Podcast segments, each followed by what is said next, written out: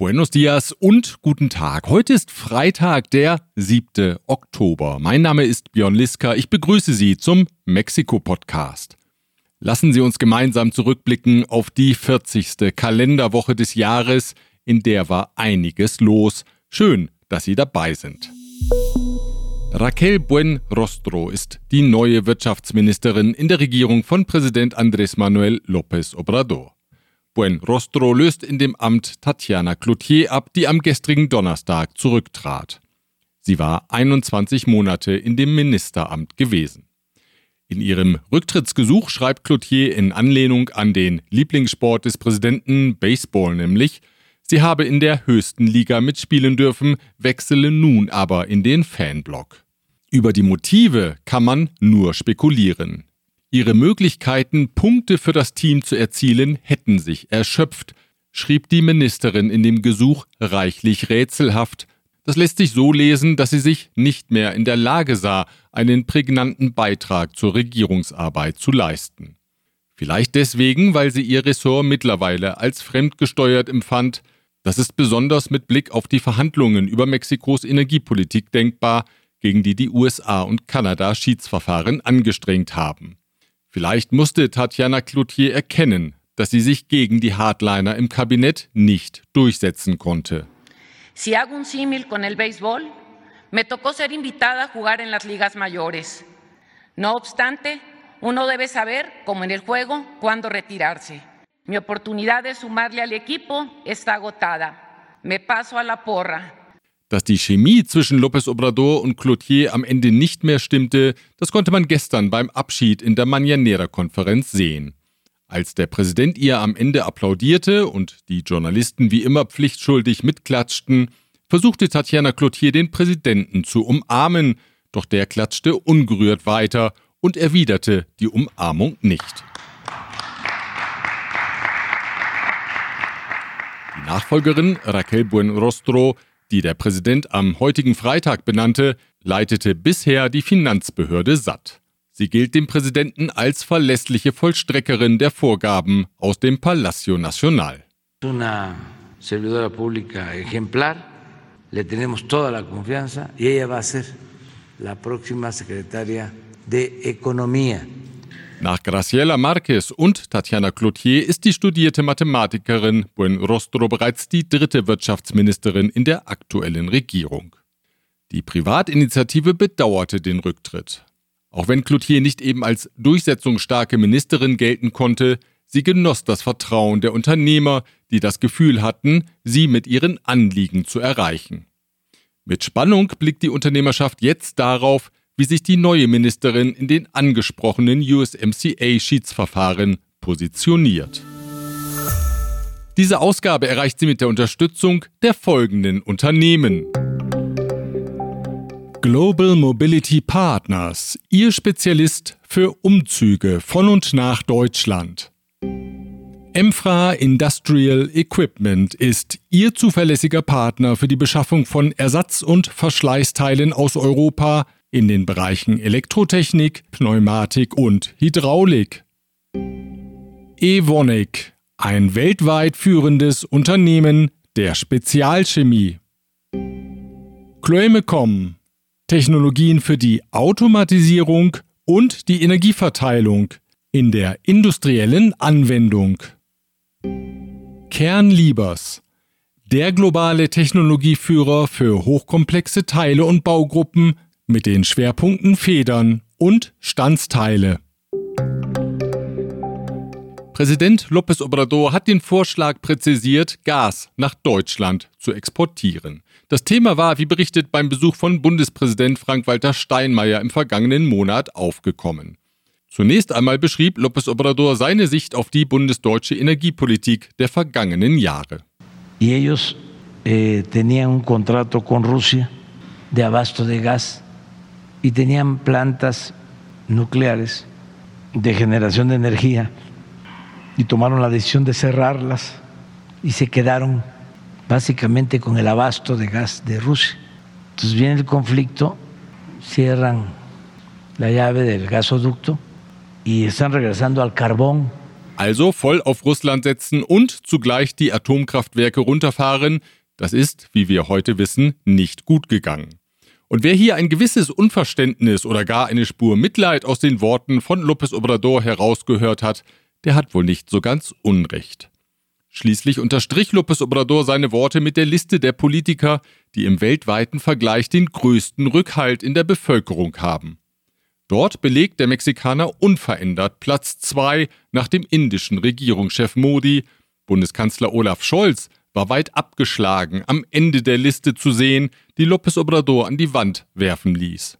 Und so sagte der Präsident, man habe der deutschen Seite Gaslieferungen gar nicht so sehr aus kommerziellen Erwägungen angeboten, sondern um zu helfen. Nosotros, ahora que estuvo el presidente de Alemania, le planteamos que no por cuestiones comerciales, sino para apoyar, como lo hacemos con todos, podríamos este, enviar gas Woher aber dieses Gas nun genau kommen soll, bleibt fraglich, denn Mexiko ist ja selbst ein Gasimporteur.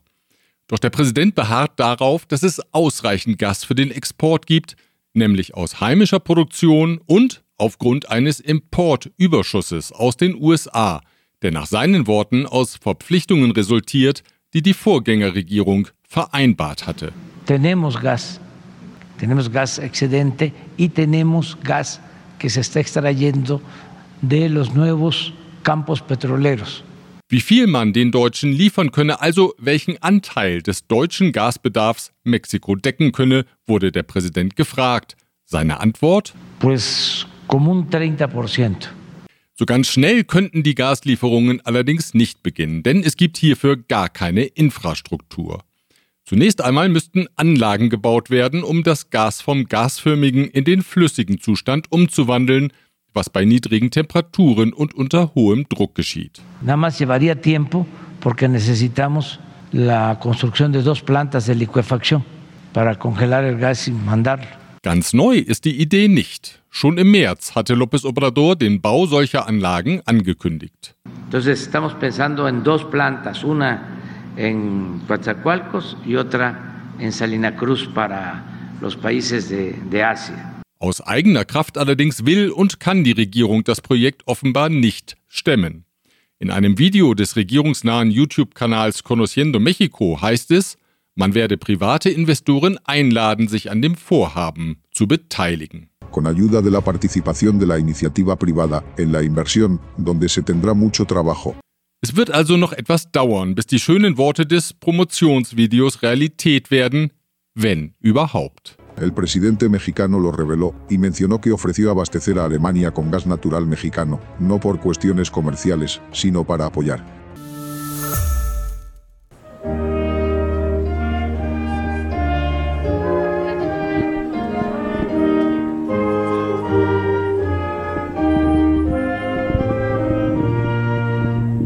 Aus Anlass des Tags der deutschen Einheit empfing Botschafter Wolfgang Dold am vergangenen Dienstag geladene Gäste in der Residenz am Paseo de las Palmas. In seinem Grußwort erinnerte der Botschafter an die positiven Veränderungen, die die deutsche Einheit brachte. La reunificación alemana fue una parte del cambio de época que tanto anhelábamos. Por fin podía toda Europa construir su vida política sobre la base de un sistema de valores democrático. Wolfgang Dold erwähnte auch, dass das Ende des Kalten Krieges seinerzeit die Theorie vom Ende der Geschichte hervorbrachte, eine Theorie, die sich als falsch erwies. Heute, so der Botschafter mit Blick auf den Krieg Russlands in der Ukraine, stehe man am Scheideweg und vor einer ganz entscheidenden Frage. Se trata de una encrucijada fundamental con la cuestión muy pertinente. ¿Queremos un mundo donde prevalece la fuerza de las reglas o la regla de la fuerza? Was jetzt nötig sei, sei die Verteidigung der Freiheit und eine Solidarität der Demokratien. Y debemos mostrarnos solidarios entre nuestras democracias en todo el mundo. Aus seinen ersten Gesprächen in Mexiko wisse er, dass es mit Blick auf die drängenden Herausforderungen in der Welt eine klare gemeinsame Linie beider Länder gebe. Alemania y México queremos afrontar juntos los desafíos globales, empezando con la preservación de la paz internacional. Und der Botschafter erhob das Glas mit dem Wunsch auf eine bessere Welt. Alcemos nuestras copas y brindemos a un mundo mejor, en el que prevalezcan la paz, la justicia y el respeto a las leyes internacionales.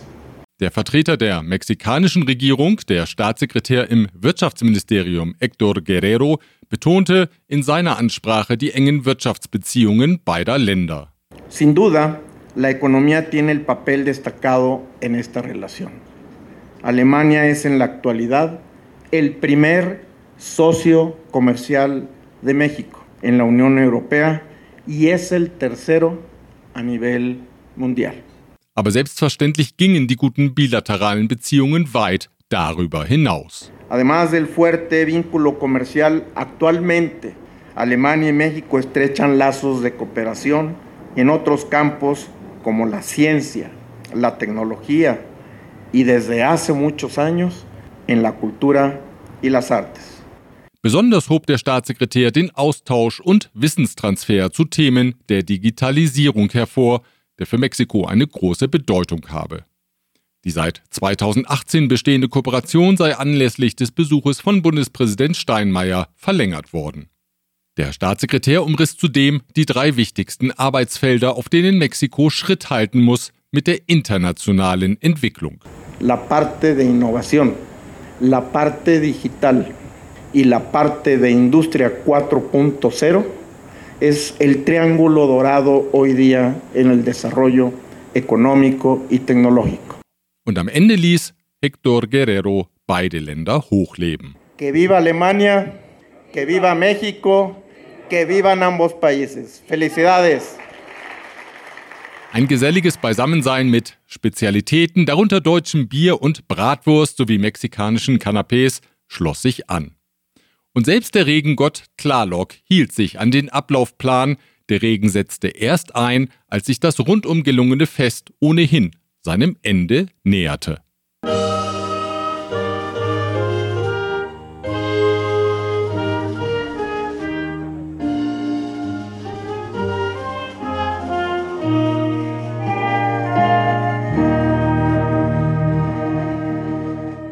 Diese Ausgabe erreicht sie auch mit der freundlichen Unterstützung der folgenden Unternehmen. ICUNet Group. Wir beraten, trainieren und begleiten Ihr Unternehmen und Ihre Assignees interkulturell weltweit. German Center Mexico. Büros, Beratung und Netzwerke unter einem Dach. Rödel und Partner. Ihre maßgeschneiderte Wirtschaftskanzlei. Ascens Blue. Ihr deutschsprachiger Personalrecruiter in Mexiko. Von Wobesser y Sierra. Ihre Anwaltskanzlei mit einem spezialisierten German Desk.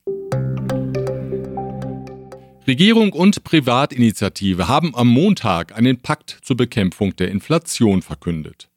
Ziel ist es, den Preis für den Warenkorb des Grundbedarfs um 8% zu senken.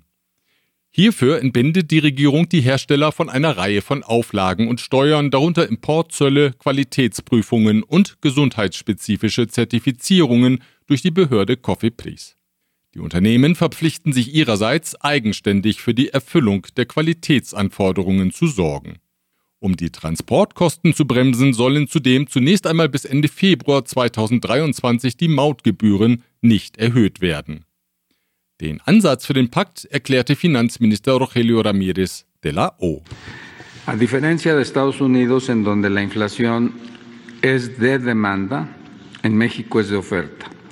Por esa razón, la mejor respuesta consiste en producir más alimentos y reducir costos regulatorios y logísticos por parte del gobierno para fortalecer esta oferta de alimentos. Gestartet ist der Pakt mit 15 Unternehmen. Wer mag, kann ihm jederzeit beitreten. Auch dem Finanzminister Ramirez de la O, das sei ergänzend noch erwähnt, werden Rücktrittsgedanken nachgesagt. Er wolle nur noch den aktuellen Haushalt durchs Parlament bekommen. Wir bleiben noch kurz bei der Inflation. Die beträgt im nationalen Durchschnitt derzeit 8,8 Prozent, aber es gibt regionale Abweichungen, wie jetzt das Statistikamt INECHI berichtet. Wenn Sie in einer Stadt leben, die mit T beginnt, dann sollten Sie jetzt hellhörig werden, denn drei T-Städte führen die Statistik an. In Tehuantepec beträgt die Inflation derzeit 11,11 Prozent, in Tapachula 10,8 und in Torreon 10,6 Prozent.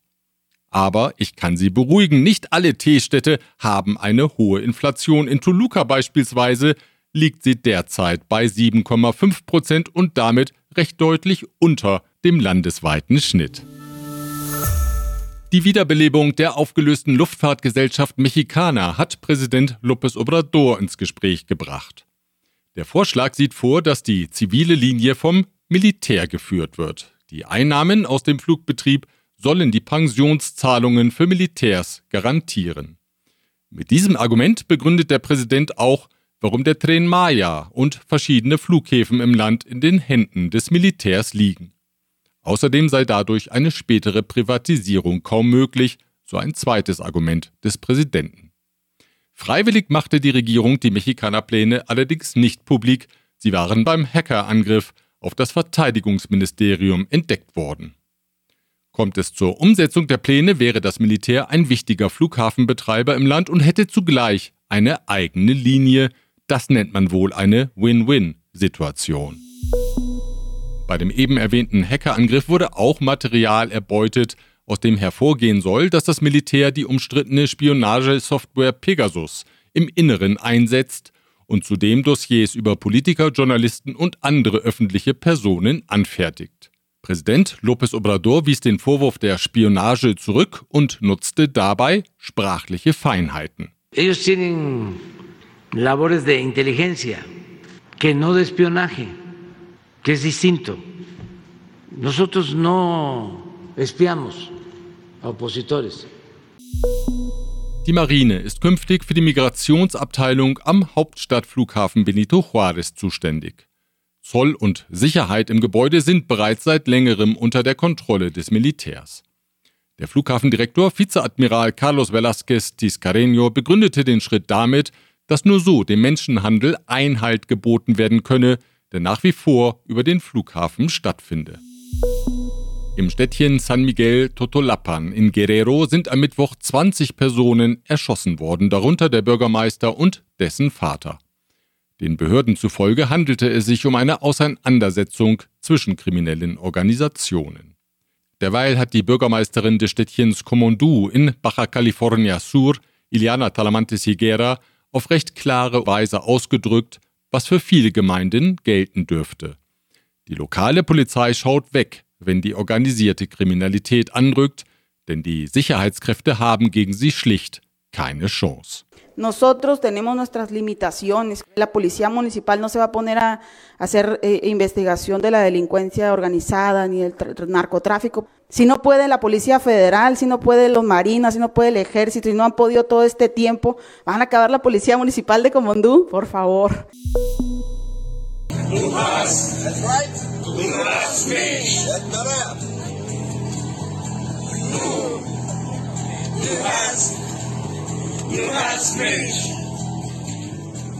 So klang es am Montag, als der Gitarrist der deutschen Metallrockgruppe Rammstein, Richard Kruspe, ein paar Titel der Band auf dem Zocalo von Mexiko-Stadt spielte. Schnell fanden sich begeisterte Anhänger ein, sangen mit und genossen den Moment. Insgesamt spielte die in Mexiko sehr populäre Band in der vergangenen Woche drei Konzerte im Foro Sol in der Hauptstadt.